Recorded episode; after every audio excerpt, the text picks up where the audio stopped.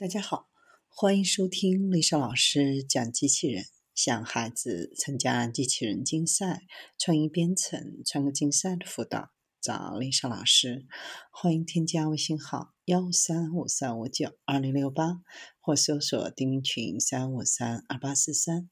今天丽莎老师给大家分享的是，DeepMind 开发新系统，能够大幅加速新药的研发。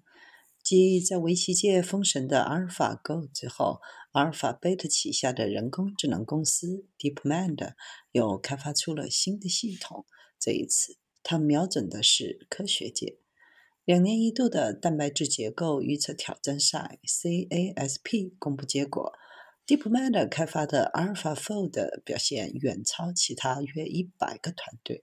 在解决生物学最重大的挑战之一——蛋白质折叠问题方面，迈出重大的一步。蛋白质折叠是蛋白质或者其功能性结构和构象的过程。预测蛋白质折叠的形状很重要，因为它决定了蛋白质的功能。而几乎所有的疾病，包括癌症、痴呆，都与蛋白质的功能有关。识别单个蛋白质的结构通常要耗费科学家数年的时间，但如今 AlphaFold 却在几天内提供精准到一个原子的结果。此举极大地加速了人类对细胞组成结构的理解，对包括新冠肺炎在内所有疾病的研究均有所帮助。人类未来有可能更快地发现更先进的新药物。在某种程度上来说，蛋白质折叠的问题解决了。